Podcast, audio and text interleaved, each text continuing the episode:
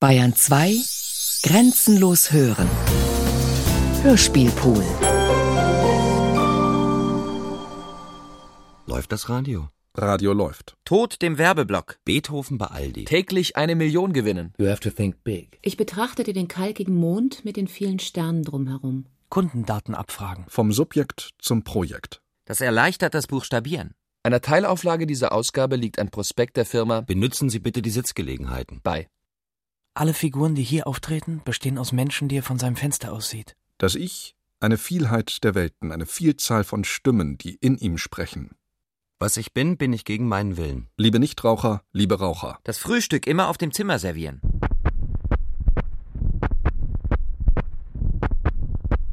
Ministerium des Innern von Thomas Palzer.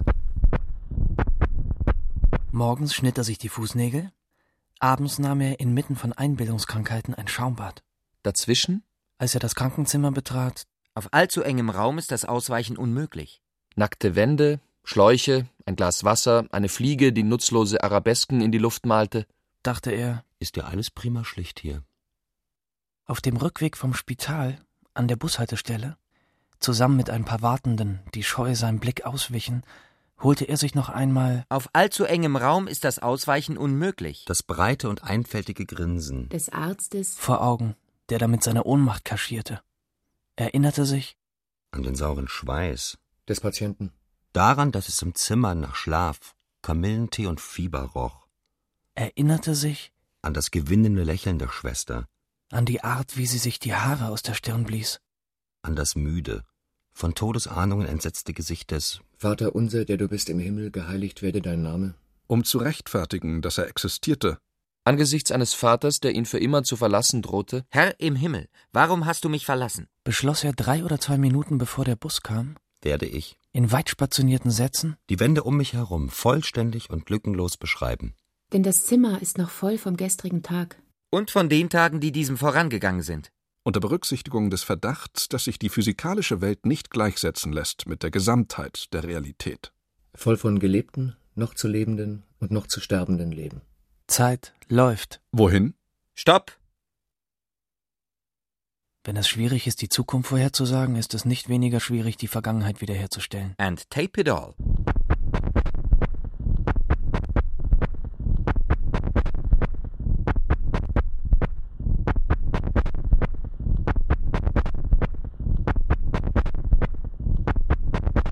Ach, früher. Ja, ja, das war schön.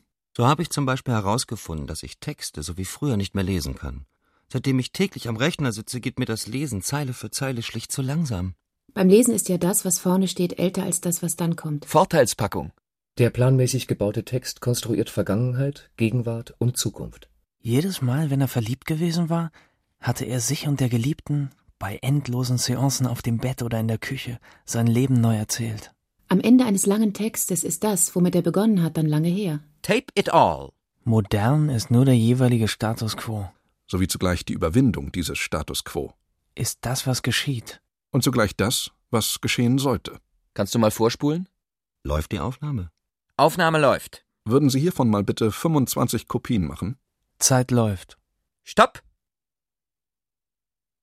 11. September 2001. Stockhausen sagt Höhepunkt der Ästhetik. Scheiß Ästhetik. Liebe Raucher, liebe Nichtraucher. Die Person ist der Status, den die Menschen im Umgang sich einander zuerkennen. Erinnern wir uns. Irgendwann fielen im Abendland die Gedanken von den Gefühlen ab. Niemand dachte mehr mit den Fuß- und Fingerspitzen, und Moral wurde zu einer Angelegenheit des Stils, der Lust und der Intuition. Schönheit heute. Ist eine nackte. Oder ein Nackter, die für Parfum Reklame machen. Ich weiß nicht zu sagen, warum die Schönheit weder in unserem Klima noch in unserer Zeit wahr werden kann. Aber ich will erzählen, welche Enttäuschung man nach einem Gang durch die Stadt Das Leben ist zu kurz, um woanders Urlaub zu machen. verspürt. Und dass ich diesem Jahrhundert natürlich all die Überraschungen nachtrage, die es mir hartnäckig verweigert hat.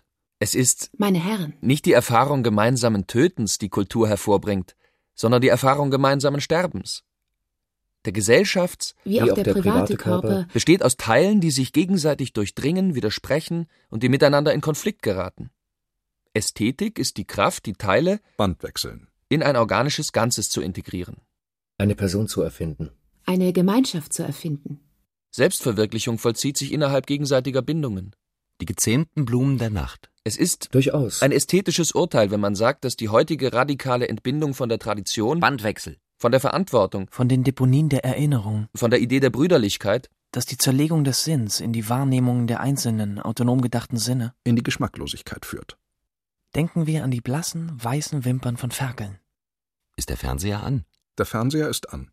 Kannst du mitschneiden? Sie fern mit Hör zu. Wir sind dazu da, um hier zu sein. Er beschloss, Ich beschließe. Mit geschlossenen Füßen. von nun an jede Minute auf die Aufgabe zu verwenden, die er sich gestellt hatte. Weil die Kunst das Einzige darstellt, was von Gott. übrig geblieben ist.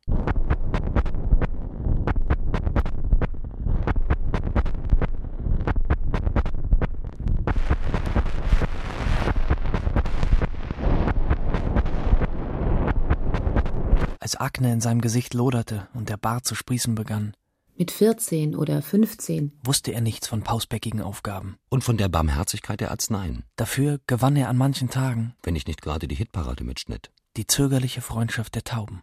Ruckedigu, ruckedigu. Blut ist im Turnschuh. Dann kam der Tag, der sein Leben in eine glückliche Vergangenheit und eine kummervolle Zukunft teilte. Seine Mutter rief an und setzte ihn davon in Kenntnis, Dein Vater liegt im Krankenhaus. Beachten Sie bitte die Packungsbeilage. Anfangs merkte ich gar nicht, was mit mir passiert war.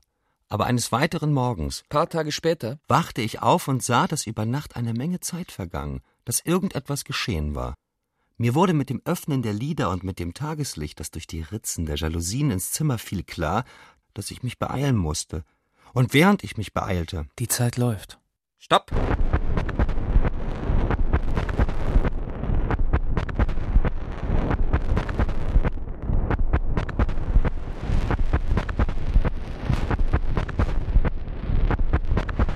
Karlsruhe, 23.03.2002.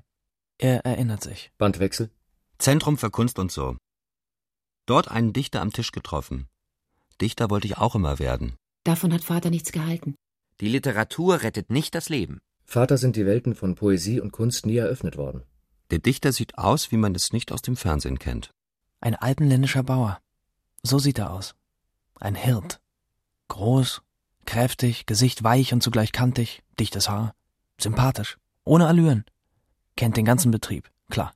Beute der Mikrofone und der Kameras. Oben kariertes Flanell, unten Jeans, spricht Dialekt. Der Satz von Heidegger, dass die Sprache der, Mutter? die, Mutter. der Sprache sei, wäre was für ihn.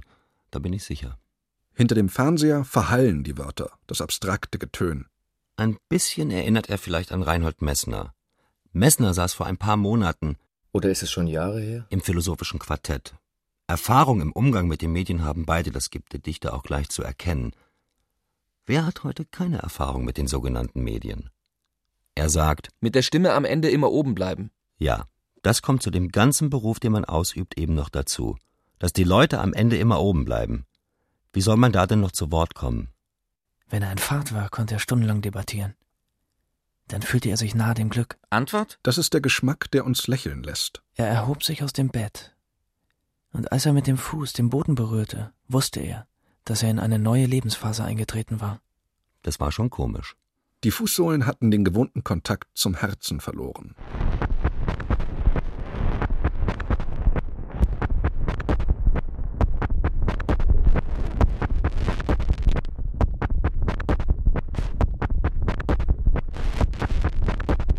Vater und Vorväter, Mutter und Großmutter, Freunde und Geliebte, liebe Raucher und Nichtraucher.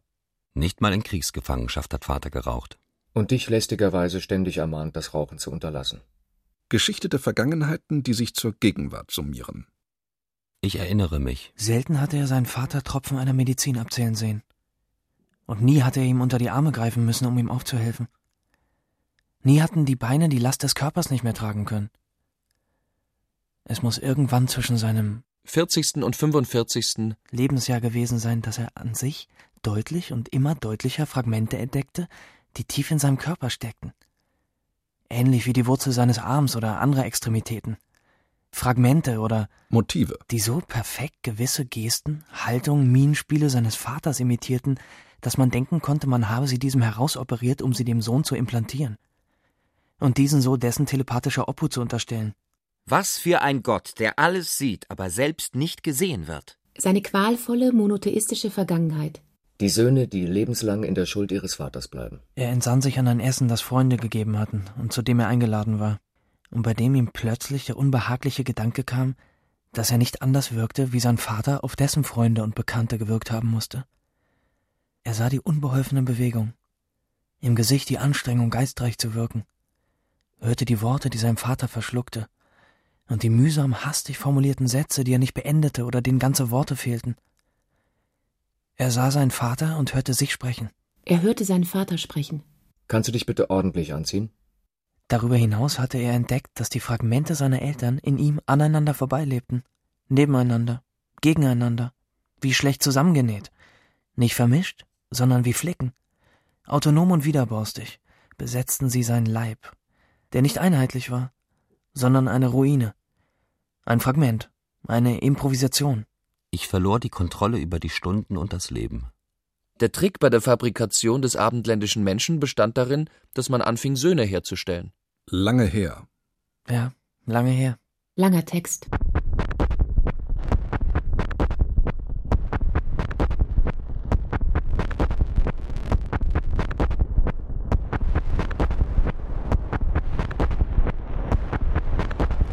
Ästhetik ist die Fähigkeit zur Integration. In Gott den Vater, den Sohn und den Heiligen Geist zu sehen. Scheiß Ästhetik. Wir sprechen von einer Welt aus Musikton, geschindelten Holzdächern und Doppelgaragen. 60er Jahre. Und bitte von soliden Hintern. Expressmuskeln. Zeit läuft. Wie die Zeit vergeht. Stopp!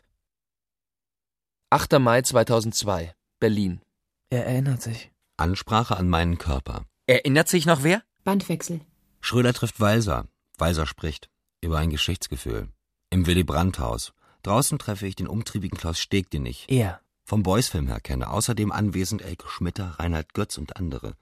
Danach angeregte Unterhaltung mit Martina, die ich zufällig im Publikum treffe, zusammen mit ihrem Begleiter. Plötzlich stößt von der Seite eine Frau mit theatralisch roter Stola dazu. Ich höre da Auschwitz. Da stelle ich mich doch mal schnell dazu. Ratlosigkeit. Ende der Ansage.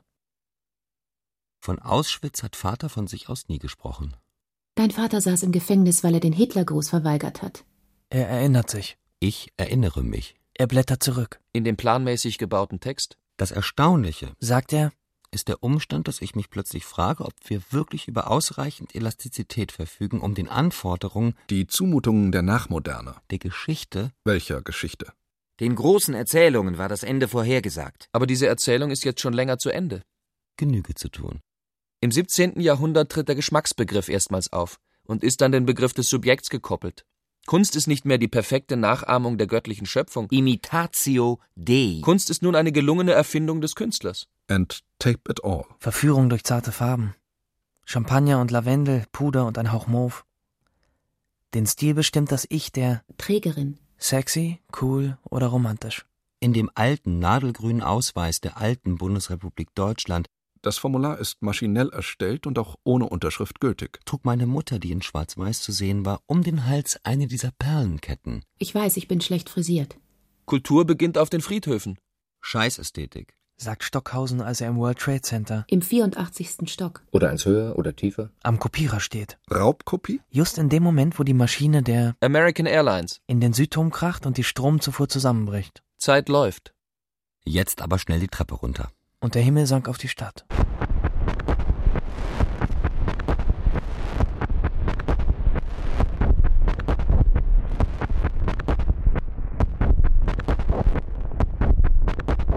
Das kulturelle System, vorrangig die Medien, beschäftigt ein Riesenheer von Geisteswissenschaftlern. Schulen, Zeitungen, Sender, Stiftungen, Sozialeinrichtungen, Werbung, Politik, Verwaltung. Kunstszene, Theater, Kulturmanagement. Goethe-Institute. Stattdessen wollte ich immer Dichter werden.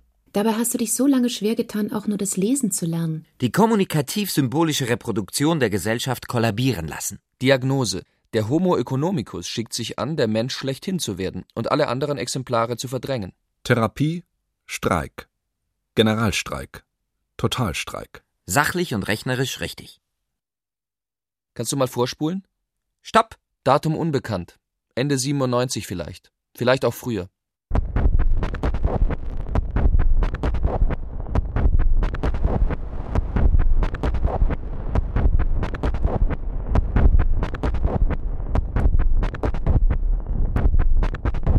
Das haben Sie bestimmt auch schon erlebt. Sie betreten eine Dienststelle. Eine Dienststelle, ein Amt oder ein Büro. Es läuft auf das Gleiche hinaus. Man muss überall Schlange stehen. Zwischen Ihnen und dem, was Sie wollen, ist ein Tresen errichtet. Ganz einfach, um dort ordnungsgemäß die Wünsche vorbringen zu können. Auf dem Tresen, ordentlich aufgereiht, eine Galerie farbiger Stempelkissen für die unumgänglichen Fingerabdrücke. Ziehen Sie eine Nummer. Darf es sonst noch etwas sein? Es sind naturgemäß Sie selbst. Die. Oder Der, sich mit diesem Satz entlässt. Eine Frage der Höflichkeit, sonst nichts. Eine Floskel. Nicht so? Ich. Ich wartete noch darauf, dass man mein Anliegen überhaupt entgegennahm, aber es nahm keiner. Wie auch. Man telefonierte. Und zwar mit seinem Lebens- oder Lebensabschnittspartner, ganz ungezwungen. Und das erlebte ich genau dreimal hintereinander, auf drei verschiedenen Dienststellen. Denken Sie an die Zone d'attente auf den internationalen Flughäfen Frankreichs, in denen die Ausländer zurückgehalten werden, die die Anerkennung des Flüchtlingsstatus beantragen. Was erlebten Sie dreimal hintereinander? Dass telefoniert wurde. Und? Moment, das ist noch nicht alles, denn das wäre ja nicht sonderlich interessant. Wirklich interessant ist, dass es bei allen drei Telefonaten in den drei voneinander völlig unabhängigen Büros immer um das gleiche Thema ging. Nämlich? Wer nach der Arbeit wen, wann, wo und wie abholt. Das geht etwa so. kannst du heute schon früher Schluss machen? Keine Ahnung. Aber hol du mich ab. Okay, ruf mich an, wenn du absehen kannst, wenn du fertig bist. Lässt du dein Auto stehen, wenn ich dich abhole? Oder ist es besser, mit zwei Autos zu fahren? Nein, dann müssen wir zwei Parkplätze suchen. Oder wir treffen uns bei Wertkauf. Dann lieber gleich bei deiner Schwiegermutter. Nein, dann schaffe ich den Friseur nicht mehr. Aha, also muss ich die Karten besorgen. Ich kann sie auch besorgen, aber dann kann ich dich nicht abholen. Gut, dann hol eben ich dich ab. Und die Karten? Sie machen sich keine Vorstellung, wie unendlich das variiert werden kann. Unendlich. Glauben Sie mir. Du, es ist besser, wenn du mich abholst. Ich habe fast kein Benzin mehr. Aber das Kino liegt in meiner Richtung. Dann gehen wir eben zu Mario essen, der liegt bei mir. Nicht schon wieder italienisch. Denken Sie an das Stadion von Bari, in dem 1991 die italienische Polizei illegale albanische Einwanderer provisorisch zusammenpferchte, bevor sie sie zurück in ihr Land beförderte. Man fasst es nicht. Es kann Jahre dauern, bis man bedient wird. Für die drei Dienststellen brauchte ich einen ganzen Vormittag. Die eine saß da, den Hörer zwischen Schulter und Wange geklemmt und feilte voller Hingabe ihre Nägel, Er sah, dass sie dabei mit einem Fuß geräuschlos aus ihrem Schuh schlüpfte, um im nächsten Moment voller Unschuld und ebenso geräuschlos wieder hineinzuschlüpfen. Das wiederholte sich mehrere Male. Nicht unbedingt zwanghaft, es wiederholte sich halt. Die andere hatte fast die gleiche Frisur, lehnte dafür aber an einer stählernen Schrankwand und kehrte mir den Rücken zu. Sie zog ständig den gelben Synthetikpulli über ihren Hintern. Form follows function. Scheiß Ästhetik. Dann kehrte sie zurück an ihren Platz und nickte Mir. freundlich zu, Ich. nickte freundlich zurück. Vor ihr auf der blauen Schreibunterlage ein angebissenes Sandwich und daneben ein dürres Salatblatt. Es hatte dem Sandwich einmal als Deko gedient. Ich verfolgte gespannt, wie sie mit dem Daumen und dem Zeigefinger von dem Salatblatt, das sie mit dem Ellenbogen gegen die Schreibunterlage drückte, ein kleines Stück abtrennte. Dann öffnete sie die Schublade und machte es dieser zum Geschenk. Der Schublade? Ich konnte nicht sehen, was für Geheimnisse die Schublade bereithielt. Ich vermute, dass sich die Frau dort seit Jahren eine Schildkröte hält. Auf der letzten der Dienststellen, die ich zu absolvieren hatte, war es ein Mann, der in ein langwieriges und offenbar sehr schwieriges Telefonat mit seiner Freundin oder Ehefrau verwickelt war. Schatzi, Immerhin bot er mir einen Kaffee an, freilich ohne das Gespräch auch nur für einen Moment zu unterbrechen. Wenn man zwischen hochgezogener Achsel und schiefgelegter Wange einen Telefonhörer halten muss, ist es nicht so einfach, zunächst eine Tasse von irgendwoher zu organisieren, diese mit heißem Kaffee zu füllen und dann die Hand, die das Ensemble aus zerbrechlichem Porzellan und schwappender Flüssigkeit hält, sicher zum Tresen zu dirigieren. Und dabei ist die Länge der Telefonschnur noch gar nicht einberechnet. In den Büros telefoniert man noch nicht drahtlos. Ich nutzte die Gelegenheit, um meine mittlerweile zweite zu Ende gerauchte Zigarette in der überschwemmten Untertasse auszudrücken und bedankte mich mit einem freundlichen Nicken. Wie wortlos es doch in unseren Büros zugeht. Vielleicht werden deshalb die Zeiten, die für die Erledigung gewisser Anliegen realistischerweise gesetzt werden, immer länger. Die Zeit historischer Revolution aber immer kürzer. Es sollte auf den Dienststellen einfach mehr gesprochen werden. Aber gesprochen wird ja. Schatzi?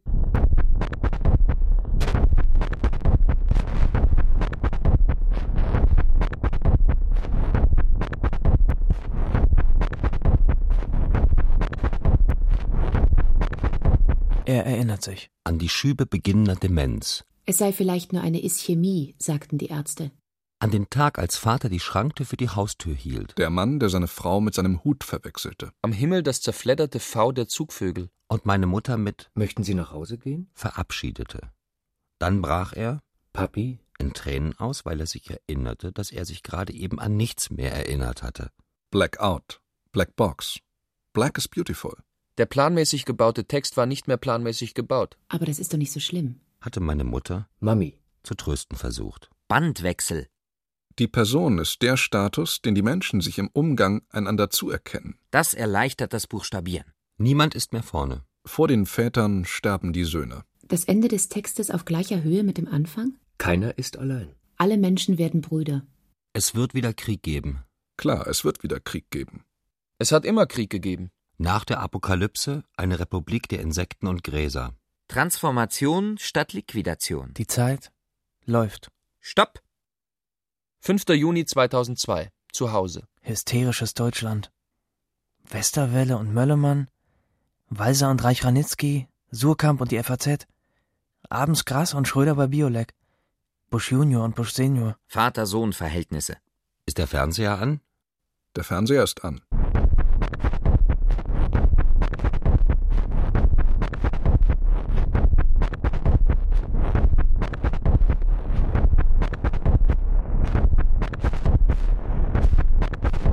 In seiner Hartnäckigkeit, seiner Provokationslust und seiner Entrüstung bleibt Walser ein Pubertant. Ein Symptom. Patriarchal, aufbrausend. Unverbesserlich und zornig ähnelt er einer semitischen Gestalt, der Araber vom Bodensee. Ein ewig protestierender Sohn. Kann Vater einen Stein schaffen, der so schwer ist, dass er selbst ihn nicht heben kann? Was ist daran so empörend, wenn es den Deutschen auf ewig verboten bleibt, Judenwitze zu machen? Nichts. Im Gegenteil, ein, Maulkorberlass. Nutzen Sie die Stärken Ihrer Personalabteilung. der zur inneren Bildung beiträgt. Eine schlichte Erziehungsmaßnahme. Macht er eine Judenwitze? Da stelle ich mich doch gleich mal dazu. Wie kann es sein, dass lauter 70, 75 oder 80-Jährige Liebe Väter und Nichtväter, Väter und Antiväter. Grass, Walser, Enzensberger, Handke, Hochhut, Reich Ranitzky, Gernhardt, alphabetisiert das deutsche Feuilleton. Schlöndorf, Herzog, Greenaway, Stockhausen, Glas. Ein paar von denen sind übrigens erst gerade 60 geworden. Auch im hohen Alter aktiv bleiben. Schönheit kommt von innen. inzwischen bereits zwei Generationen vollends blockieren? Blockadepolitik. Vor den Vätern sterben die Söhne. Ist jeder Vater nicht auch der Sohn eines anderen Vaters, der wiederum Sohn gewesen ist? Und immer so weiter. Bis zum Urknall, zur Singularität, zum schwarzen Loch. Black is beautiful. Die Zeit läuft. Stopp! 2003. Wollen die USA 379 Milliarden Dollar für die Verteidigung ausgeben? Er hat keinerlei Vertrauen in das, was sich nur physikalisch bestimmen lässt. Haben wir eine andere Option, als das Vertrauen in die amerikanische Militärmacht und die Politik der Vereinigten Staaten angesichts von 50 und mehr Staaten, die demnächst Atommacht werden? Liebe Drogenabhängige, liebe Zechbrüder. Ich erinnere mich. An die große und weiche Hand seines Vaters, die ihn über die Rheinbrücke führte. An die Angst bei jedem über die Brücke donnernden Zug. Ist nicht jeder Vater auch der Sohn eines anderen Vaters? Frühstücken immer und grundsätzlich im Bett. Körper, die zusammenfinden? Erzeugen Bündnisse auf Probe. Nur im Schweigen wohnten wir miteinander. Physisch und geistig. Allianzen also zwischen inneren und insgeheimen Wirklichkeiten. Und zwischen Armen und Beinen, Mündern, Ohren und Nasen, zwischen Geschlechtsteilen und Schweißdrüsen. Dem gescheitelten Haar. Und manikürten Nägeln, Und dem animalischen Wunsch nach Beute.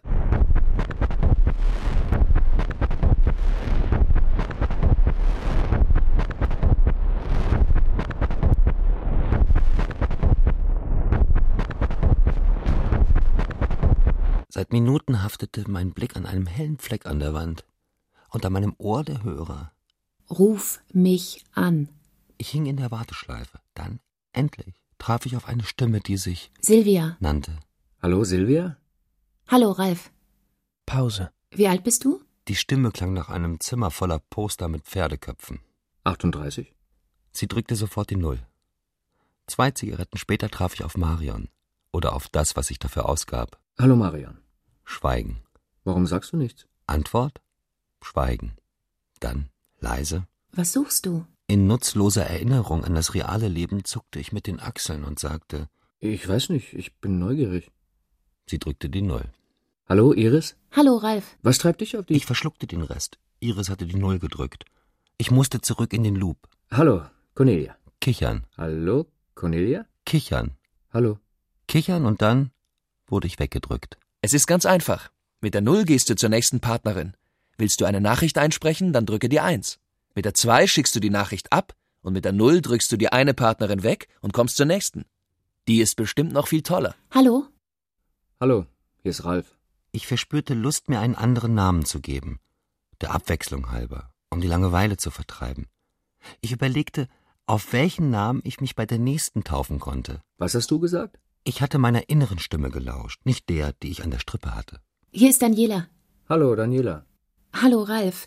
Heißt du wirklich so? Nein, Ich überlegte. Dann sagte ich rasch, in Wirklichkeit heiße ich Klaus. Hallo, Klaus. Hallo, Daniela. Heißt du wirklich so? Nein, Wie heißt du wirklich? das würdest du wohl gern wissen, hä? ihre Stimme hatte sich merklich verändert. Daniela klang jetzt wie Daniel, Ah, sagte ich. du weißt ja jetzt auch meinen wirklichen Namen. Arschloch. Daniel drückte die Null. Hallo? Hallo. Sie nannte sich Conny. Ihre Stimme klang verrucht oder so, was man dafür hält, und bot mir gleich darauf mit wenigen Sätzen die straflose Betrachtung eines nackten Körpers. Es muss nicht unbedingt der ihre gewesen sein, auch wenn Conny das unter viel Ächzen und Stöhnen behauptete. Ich quittierte mit der straflosen Betrachtung eines Körpers, den ich statt des meinen vorschob. Wir setzten das Gespräch fort, als würden sich unsere Körper über Fernbedienung lenken lassen. Was von dem Ganzen blieb, waren Wochen banger Erwartung der Telefonrechnung. Hallo, Ralf. Ich heiße nicht Ralf. Wie heißt du dann? Ich drückte die Null. Ich heiße tatsächlich nicht Ralf. Gott lehrte Adam alle Namen.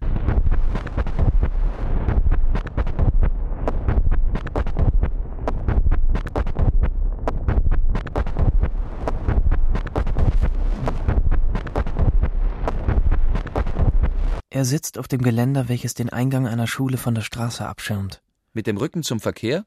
und fragt sich, Wenn wir annehmen, dass es so etwas wie eine Seele gibt, und wenn wir ferner annehmen, dass die Persönlichkeit nur ein peripheres Geschehen ist, eine Integrationsleistung des Bewusstseins, eine flüchtige Emanation unserer Biografie, eine aus erzählten und erlebten Vergangenheiten bestehende Schichtung, die ihrerseits viel mehr umspannt als die Zeit, in der wir unseren Namen, Bubi. zu buchstabieren vermögen.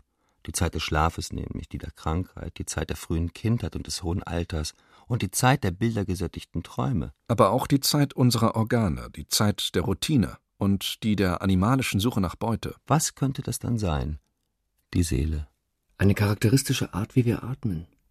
Auf der langen und einsamen Reise durch das All, die zu machen wir gezwungen sind, in einer Kapsel namens Ich, begegnen wir manchmal einer Person, Hier. zu deren Gefühls- und Gedankenwelt die unsrige in einem bestimmten, überraschenden Winkel steht. Wir, Sind überrascht, weil sich unter dieser Konstellation mit einmal Perspektiven auftun, die wir, zuvor nie wahrgenommen haben. All unsere Sinne sind schlagartig alarmiert. Zwischen all den achtlosen Schritten, die unsere Träume zertrampeln, den Zurückweisungen, die wir, erleiden und den festgezurrten Vorurteilen, mit denen wir, uns panzern, zwischen all den Fehlern, die wir, machen, den Irrtümern, denen wir, erliegen, taucht plötzlich ein Durchblick oder Durchgang auf, der uns das Leben in einem Reichtum zeigt, der uns neu ist und der uns bestürzt. Es riecht dann nach dem Leder einer Schreibtischunterlage, Genau nach der vielleicht, die dunkelgrün auf dem Sekretär unserer Großmutter lag. nach frisch gemähtem Gras oder nach Heu, So wie das Heu in der Scheune eines Bauernhofs, in dem wir vielleicht als Kinder gespielt haben. oder es riecht nach dem intensiven Geruch, den geschnittene Lilien verströmen, wenn es schon ein paar Tage her ist. Für einen Moment finden wir Du? Und Ich? in das Paradies unserer Kindheit zurück, unserer einzigen und wahren Heimat, wenn wir, so etwas wie eine Seele haben, dann dort. In den frühen Eindrücken unserer Sinne, in der Kindheit. Und manchmal gelingt es uns, diese Eindrücke hinüber zu retten in die restliche Zeit, wo sie uns Asyl gewähren. die Zeit läuft. von Anfang an. Die Zeit läuft. Stopp! 8.4.2002, München.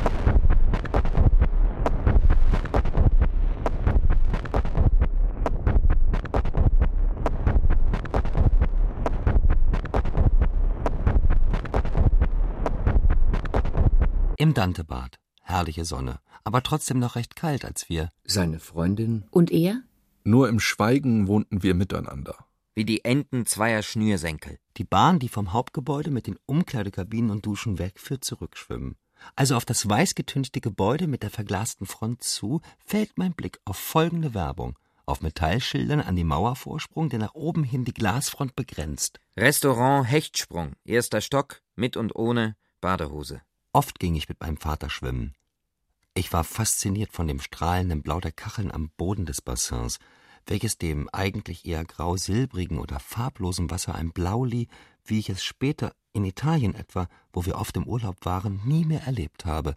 Doch Die Sehnsucht nach diesem Blau blieb natürlich. Die Körper sind gelehrig. Reizbare Maschinen. Zwischen die Körper und die Subjekte schieben sich Maschinen. Das christliche Abendland hat den Körper diszipliniert. Aus dem sprechenden Wesen ist eines geworden, das versprechen kann. Es hat den Sinn über die Sinne gestellt und damit jenen Prozess der Rationalisierung eingeleitet, an dessen Ende der Sieg des Therapeutischen über das Religiöse steht. Das Leben ist zu kurz, um woanders Urlaub zu machen. Statt Moral haben wir heute die Psychologie.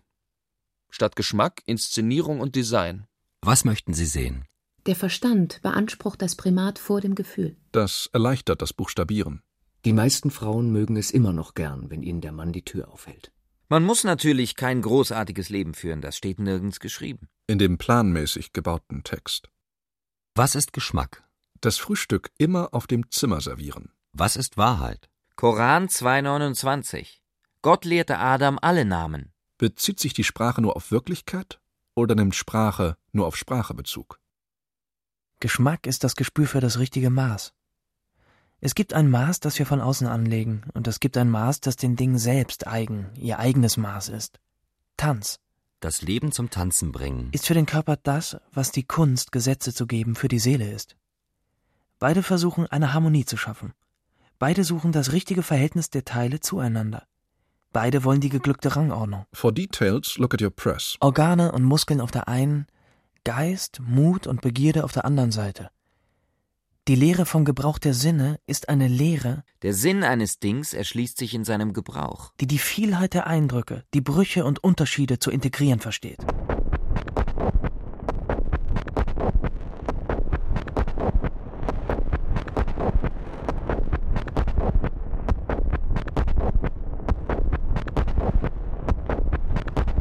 Nichts. sagte sie tonlos und bekräftigte, was sie gesagt hatte, indem sie ihrer Antwort gleich darauf mehr Nachdruck verlieh und wiederholte, Nichts.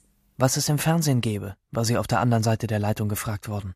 Von einer Männlichen. Stimme, in der wenig Erwartung lag, weil der, der fragte, im Voraus ahnte, was ihm geantwortet werden würde.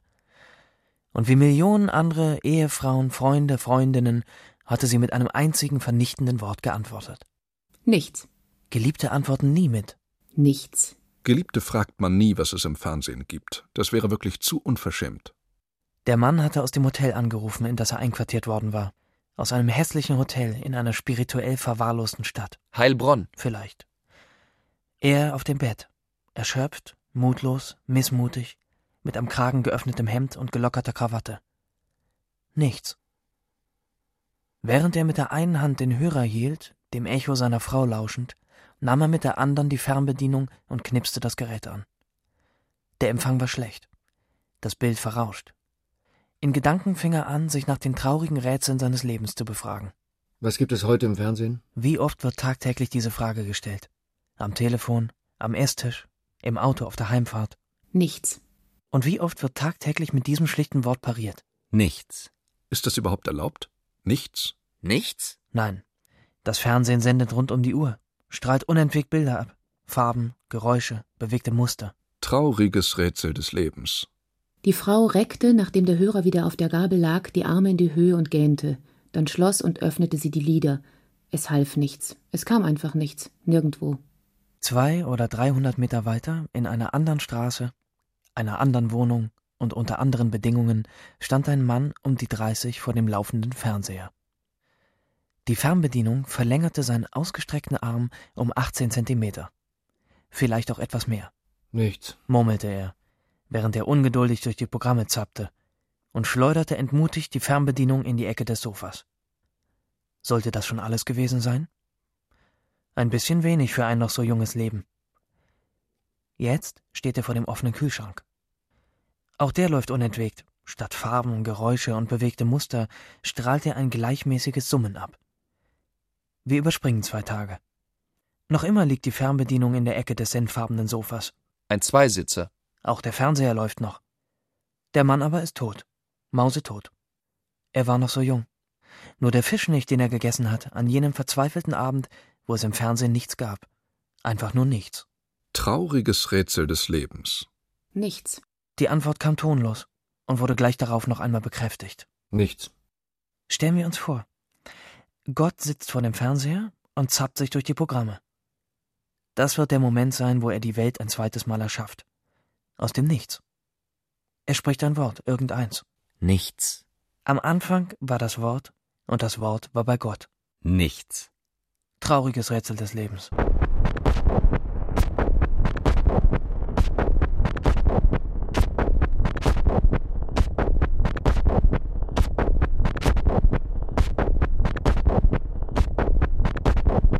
Die Zeit läuft. Stopp! 6.3.2002. Am Telefon. Und? Wie lief's? Unglaublich. Unglaublich, was heute abgelaufen ist. Ein völlig absurder Tag. Erzähl mal. Dieser Mensch mit seinem verschlagenen Gesicht. Mit seiner Krämerseele. Jedes Wort eine versteckte Bilanz. Jeder Satz der Versuch einer Quantifizierung. Ich kenne keinen Intellektuellen, mit dem ich nicht nach 20 Minuten auf Walsers Rede in der Paulskirche zu sprechen komme. Dieser verlogene Kitsch, mit dem seit Kriegsende die BAD von 68er Intellektuellen terrorisiert wird. Mit verschlagen habe ich nicht automatisch jüdisch gemeint. Ach so, Diese depperten Kritiker. Kritik ist eine Folge der Auseinandersetzung zwischen Christen und Juden um das wahre Wort Gottes. die in ihren Fernsehkritiken immer wieder den Blödsinn schreiben, dass sie gestern kein Buch gesehen, sondern einen Film gelesen haben. Sollen sie doch ein Buch kaufen, wenn sie eines lesen wollen, aber wenn sie Fernsehen, sollen sie bitte einen Film zur Kenntnis nehmen. wie war der Schnitt? Final Cut, Pro, Director's Cut und dann der Direktor im schwarzen Cut. Was die Mode unter Schlichtheit versteht. Pro und Contra, bitte schneiden, bitte schneiden. Band wechseln.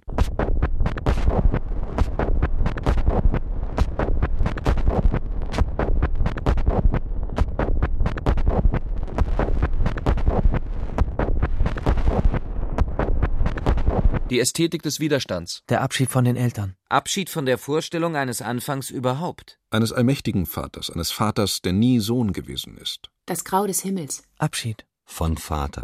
Die Polyphonie der Stimmen. Draußen in der Welt. Und drinnen in der inneren und insgeheimen Wirklichkeit. Die Amalgamierung dieses unerschöpflichen Chors. Zu etwas, zu dem sich ich sagen lässt. Ein Effekt textueller Operationen. Synthetische Tugend. Das erleichtert das Buchstabieren. Es gibt nichts auf der Welt, welches es nicht wert wäre, verlassen zu werden. Neu gemacht zu werden. Nie mehr den Stolz in der Stimme des Vaters hören, der sagt, Das ist mein Sohn. seltsam, wie das Leben mit einem umgeht. Die Abschaffung des Vaters schafft auch die Söhne ab. Alle Menschen werden Freunde. Leichtfertig ist nicht das Leben. Leichtfertig sind nur dessen Moden. Schnell von einem Ding zum nächsten wechseln. Die Krise der Aufmerksamkeit. Die Logik des Kapitalismus. Noch vor Mitte des 19. Jahrhunderts wird rasch klar, dass weder das Sehen noch ein anderer Sinn auf essentielle Objektivität oder Gewissheit Anspruch erheben kann. Niedergang der Sinne. Aufstieg der Manufakturen. Die Wahrheit ist vielmehr empirisch und liegt im Körper. Und der lässt sich manipulieren. Getäuschte Medien, die selber täuschen. Mein Körper ist zu reizbar, um woanders Urlaub zu machen. Er hatte ja die meiste Zeit seines Lebens, und das hatte sich schon in der Kindheit angekündigt, allein gelebt und damit seinem Inneren die Möglichkeit gegeben, Raum und immer mehr Raum zu greifen, in einer Weise zu expandieren, dass er nun weder in einer Hierarchie noch in eine Beziehung oder ein Einzimmer-Apartment hineinpasste. Die ganze Welt glich ihm mehr und mehr einer U-Bahn-Strecke, wo Städte wie Rio de Janeiro oder London sich nur noch so unterschieden wie die einzelnen Stationen einer U-Bahn. Und überall standen Entwerter herum. Man schob irgendetwas hinein. Ein Stück bedrucktes Papier, Geld, ein mit Tränen imprägniertes Taschentuch, seine Träume und Sehnsüchte. Und schon war alles entwertet. Als ich sie das erste Mal sah, eröffnete sich mir plötzlich eine Welt, an die ich nie gedacht hatte, von der ich aber augenblicklich wusste, dass sie jetzt möglich geworden war.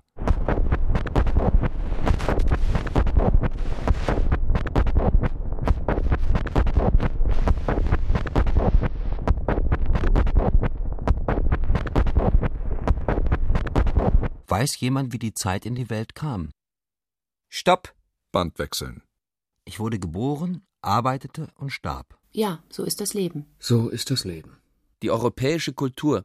Im Mittelmeerraum geboren, gelagert um ein einziges großes Meer, das in der Mitte ruht. Die Erfindung der Zentralperspektive, des einzigen Gottes, der einzigen Wahrheit. Der Blick auf das Meer, auf sein weites Blau. Die, Erfindung, der, Identität. Er fragte sich, ob er damit wohl durchkäme. Jener Mitte, die Muße und Glück verspricht. Ich schnitt aus, fügte ein und ersetzte. Copy and Paste. Eine avancierte Kulturtechnik. Der Pulsschlag des Menschen. Das Universum als Taktgeber. Die Kette der Wesen. Man macht sich doch oft eine falsche Vorstellung von sich. Und kramt weiter im Arsenal erratischer Eigenschaften. Im Fortgang gelebten Lebens entfernt man sich immer weiter vom Ursprung. Vom Master. Der Stimme deines Herrn. Was wäre, wenn Vater stirbt? Bliebe nur noch die Kunst übrig. Der Stil des Vaters, der Stil des Sohnes. Den einen ist es bestimmt, immer Sohn zu bleiben, die anderen fühlen sich zum Vater berufen. Wer hat gerufen? Alle Kunst strebt danach, den gleichen Bedingungen wie die Musik zu unterliegen. Band wechseln. Zeitraffer, Zeitlupe, Zeit. Läuft. Stopp!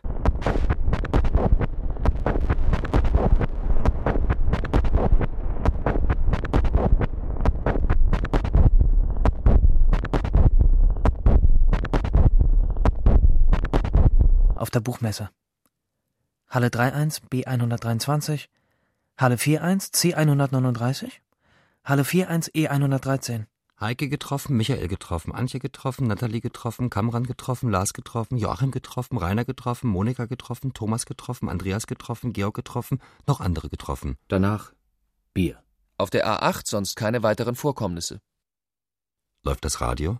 Erziehen wir unsere Ohren hinter dem allzu perfekt Gesagten, das herauszuhören, was sich dort im Verborgenen dem Ausdruck, ja der Sprache überhaupt, entzieht.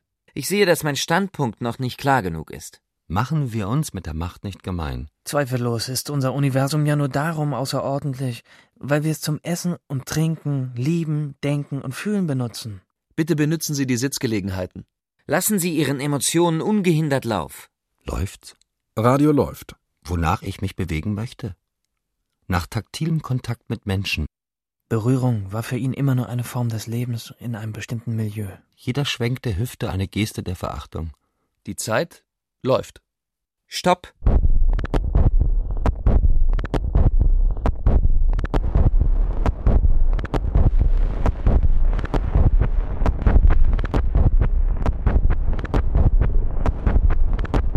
Als er erwachte, hatte er das Gefühl, als hätte er Wasser in den Ohren. Fortan würde er behaupten können, schlecht zu hören. Ich. Ich. Ich. Habe Wasser in den Ohren, würde er sagen, um seine Schwerhörigkeit zu begründen. In Wirklichkeit wollte er nur ungestört sein, um unentwegt und ausschließlich an dieses beeindruckende Blau denken zu können. Ich erinnere mich. In Gedanken kehrte er zu jenem Aprilmorgen zurück, wo er am Krankenbett seines Vaters gesessen hatte. Jenem Bett, das jetzt, Ende Juli. zu seinem Sterbebett geworden war, wanderte zurück zur chirurgischen Abteilung einer Frankfurter Klinik, zu dem hellen und schmucklosen Zimmer, zu dem Bett und dem Stuhl und dazu, dass zwischen ihm und seinem Vater die Farce des herannahenden Todes und die Mutlosigkeit, die diesem vorausging, stumm gewacht hatte. Das Leben ein langsames, unaufhaltsames Sterben. Daran ändern auch die vielen Namen nichts, die man ihm gibt. Sie fügen dem stattlichen Vermögen an Krankheiten und Toden, über das die Menschheit verfügt, nur Neues hinzu. Er, Also ich. zwischen den geöffneten Fensterflügeln stehend, die Hände auf das marmorne Fensterbrett gestützt, erinnerte sich. Ich erinnere mich. Es lief vor seinem inneren Auge ab wie ein Film aus dem Abendprogramm. Er sah, wie er den erstaunlich leichten, den entsetzlich gebrechlichen Körper seines Vaters anhob und das Kissen in seinem Rücken zurechtklopfte. Wie dieser unter der Decke das Knie anzog, um zu verhindern, dass die Zeitung, die er mitgebracht hatte, zu Boden rutschte. Sah, wie er die Hand seines Vaters nahm und einfach nur in der seinen hielt. Sie drückte. Die letzte Geste, die ihm blieb. Er sah, Band wechseln. wieder den halboffenen Mund, aus dem mit Morphium angereicherter Speichel tropfte. Die abgemagerten und mit Altersflecken übersäten Hände. Hörte den schweren, plötzlich rasselnden, dann wieder schweren Atem. Er saß an seinem Bett, widerwillig, untätig, ergeben, sich in die endlose Reihe der Söhne reihend, die ein weiteres und ein letztes Mal versagen. Einmal, weil sie noch immer die Achtung ihres Vaters erringen wollen, ein andermal, weil dieser noch immer nur ihre Fehler sieht. Er wusste auf einmal, dass er durch seinen Vater, durch ihn und gegen ihn all das geworden war, was er zweifellos darstellte. Ich. Ich. Ich? Ich. Ich ging zu dem Schrank und angelte mir aus der Jackentasche Zigaretten, zündete mir eine an. Er setzte sich auf das Fensterbrett und blies den Rauch hinaus ins Freie. Er sah sich an dem weiß lackierten Metallbett sitzen, auf dem einfachen honiggelben Holzstuhl mit Aluminiumrahmen, zwischen den weit gespreizten Knien die Hände fromm gefaltet, den stummen Blick starr auf den kollabierten Körper gerichtet, von dem er vorschnell geglaubt hatte, er sei bereits aus dem Leben geschieden. Er sah, wie er aufstand und seinem Vater die Augen zudrückte. Und er wusste, dass er das machte, weil er aus dem Fernsehen wusste, dass man Toten die Augen zudrückt. Er wunderte sich darüber, dass sich die dünne Haut der Lider weich und warm anfühlte, die Augäpfel fest. Es war purer Zufall, dass ich in der Stunde seines vermeintlichen Todes zugegen war. Ich hatte ihm frische Wäsche, Obst und Eau de Cologne mitgebracht. Nie hätte ich damit gerechnet, dass an diesem Morgen das Ende kommen würde. Und doch erlebte ich, wie mein Vater, der Wochen zuvor wegen unklarer Beschwerden zur Beobachtung auf der Station einbehalten worden war, was wiederum mich bewogen hatte, meinen beruflichen Aufenthalt in Frankfurt für zwei, drei oder fünf Tage zu verlängern, sich plötzlich mit einem lauten und vernehmbaren Furz verabschiedete. Jedenfalls sah es für mich so aus, als hätte er sich aus dem Leben verabschiedet. Es war ein Irrtum. Er war nach draußen gegangen, um eine neue Flasche Mineralwasser aus dem Schrank zu holen, war ins Bett zurückgekehrt, hatte sein Glas und das seines Vaters gefüllt, es ihm gereicht, und erst da hatte er bemerkt, dass sein Vater nicht mehr ansprechbar war, nicht mehr reagierte. Geraume Zeit war er einfach nur dagesessen und hatte nichts getan. Er hatte sich wieder auf den Stuhl gesetzt, die Erschöpfung gefühlt, die sich in ihm breit machte, die Erleichterung darüber, dass es so schnell gegangen war. Er war erstaunt über die Tatsache gewesen, dass sich der Tod durch nichts angekündigt hatte. Dann nach Minuten war eine Krankenschwester hereingeplatzt und hatte entdeckt, was vorgefallen war. Hatte, nachdem sie den Puls kontrolliert hatte, entschieden, dass sein Vater nicht vom Tod überrascht, sondern nur in eine Ohnmacht gefallen war. In die Bewusstlosigkeit. Er, Also ich. war sich ertappt vorgekommen, als ihn die Schwester? über den wahren Zustand aufklärte. Und während die auf den Gang hinausging und nach einem Arzt rief, betrachtete er den faltigen Hals und befühlte, wie ein Reflex darauf, seinen eigenen. Natürlich konnten die Ärzte nicht genau sagen, warum es passiert war. Ein Schwächeanfall, Kreislaufversagen. Jedenfalls brachte man seinen Vater auf die Intensivstation. Aber eine Gefahr, hatten die Ärzte gesagt, würde nicht bestehen. Er sah sich an der Tür stehen und auf die Apparate und Schläuche starren, die seinen unsichtbar gewordenen, von weißen Kitteln umringten Vater umgaben die routinierten Bewegungen der Ärzte, bemerkte, dass die Krankenschwester neben ihm ihn prüfend musterte. Er sah, wie Ich den Gang hinunterlief, froh, das Krankenhaus verlassen zu können, weil fürs Erste alles geregelt war. In aller Hast erledigte. Er ein paar Formalien, die in dem Glashäuschen am Ende des Flurs auf ihn warteten. Bewacht von einer respektablen Schreibmaschine und zwei knurrenden Krankenschwestern. Dann rief er seine Schwester. Mich? Bandwechsel. an und teilte Ihr? den Schwächeanfall des Vaters mit. Er sagte nichts als Sie? anfing zu schluchzen. Weder tröstende noch unduldsame Worte. Sein Blick fiel auf den Kalender, der an der Rückwand des Glashäuschens hing. Zeit läuft. Stopp. Nachts, 3.32 Uhr. Möllemann tritt zurück, Walser tritt zurück, Stockhausen tritt von allen Ämtern zurück. Ich erinnere mich an das Wort Expressmuskeln. Bandwechsel. Die Trauerfeier, der die Beerdigung und Einäscherung folgen sollte, war für 16 Uhr anberaumt. Er empfand es als angenehm, unter den Ledersohlen seiner schwarzen, glänzenden Schuhe den Sand knirschen zu hören, während er den breiten, von bepflanzten Gräbern gesäumten Weg entlang schritt. Er trug einen schwarzen Anzug, eine schwarze Krawatte und ein weißes Hemd mit emaillierten Manschettenknöpfen. Die Hand hatte er in der Jackentasche vergraben spielte mit den beiden Batterien, die ihm von seiner Mutter mitgegeben worden waren, für die streikende Fernbedienung des Fernsehers, um beim Kauf von neuen das richtige Format zu verlangen. Befühlte den glatten Mantel, die Unebenheit der Falz, Ein sommerlich klarer und metallischer Himmel beschirmte die Stadt. Über den Baumwipfeln waren ein paar Banktürme zu erspähen, in deren Glasfronten sich das Licht der Sonne grell spiegelte. Er spürte, dass ihm am Rücken der Schweiß herablief. Dann, in der Aussegnungshalle, durchquerte er das Hufeisen der Leidtragenden und trat an den offenen Sarg, in dem sein Vater lag. Bleich, ausdruckslos, die Hände fromm über dem Bauch gefaltet, die Augen für immer geschlossen. Er postierte sich neben seine in schlichtes Schwarz gekleidete Mutter, die auf der anderen Seite von seiner Schwester und deren Mann flankiert war. Ebenfalls, wie es sich gehörte, in Schwarz. Lauschte den spärlichen Worten des Pfarrers, Vater unser, der eine fromme und bemühte Rede hielt. Eine Rede, von der ihm beigebracht wurde, dass jeder Tod nichts weiter war als der Anlass für weitere Worte und Sätze. Er fasste die Anwesenden ins Auge den armseligen und ausgedünnten Haufen von ebenfalls dem Tod längst nahestehender Bekannter und Freunde seiner Eltern.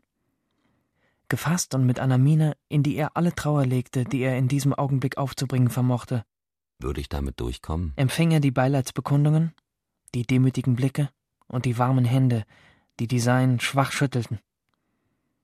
Er erkannte, wie kurz die Tage des eigenen Lebens waren und wie lang die des kollektiven Geschehens.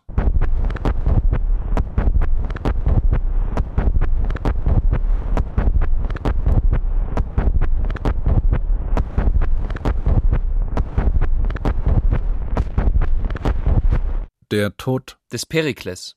Davor Das Leben. Spuren der Seele und ihre Abenteuer. Doch was? Wenn da gar keine Seele ist, nur Rituale der Selbstmaskierung und der Selbstauslöschung. sozusagen Expressmuskeln.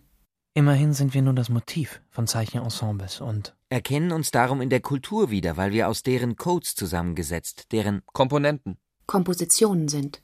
Schließlich ahmt die Kunst nicht uns nach, sondern die Wahrnehmung von Kunst ahmt unsere Selbstwahrnehmung nach. Scheiß Ästhetik. Aufgedeckt werden müssen die falschen Ansprüche, die wir an Uns stellen. Der Sohn ist nicht die Signatur des Vaters.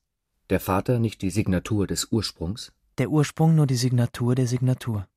Das Schreiben ist maschinell erstellt und auch ohne Unterschrift gültig. Was tun? Bitte benützen Sie auch die Sitzgelegenheiten. Die Zeit läuft Stopp! 27.08.2002. am Feringasee. Grauer, regenschwerer Himmel. Am Ufer eine Hütte im Blockhausstil mit Biergarten. Am Dachfirst steht Biergarten am FKK. Klingt wie Lachs an Spargelcreme. Oder so ähnlich. Eine dünne Suppe mit zwei oder drei ungewaschenen Rüben darin gab es in der französischen Kriegsgefangenschaft, in Langres, wo mein Vater interniert war, als Kriegsverbrecher, weil er den Panzer in die Luft hatte gehen lassen, in dem der Sohn eines hohen französischen Generals das Geschütz bediente. Zwei oder dreimal war Bubi, diese Geschichte von seinem Vater erzählt worden.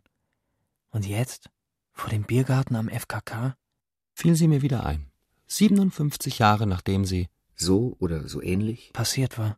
weiter vorne im Text. das Frühstück immer auf dem Zimmer servieren. Wenn es schwierig ist, die Zukunft zu prophezeien, ist es nicht weniger schwierig, Bandwechsel. Vater, hörst du mich? Ich hab dich lieb. die Vergangenheit zu rekonstruieren. Eine Anhäufung kurioser Nachteile. Inzwischen dusche ich jeden Morgen und gehe zur Arbeit. Das erleichtert das Buchstabieren. Dazwischen Hatte er zum Beispiel herausgefunden. Es ist alles aufgezeichnet. Ich finde die Stelle nicht. Läuft die Sendung? Mitschnitt läuft. Die Zeit läuft. Stopp! Each minute, each day, something happens somewhere that makes news. Nicht was Nachrichten sind, sondern was Nachrichten werden könnten, werden zu Nachrichten. Liebe Raucher, liebe Nichtraucher. Benützen Sie bitte die Sitzgelegenheiten.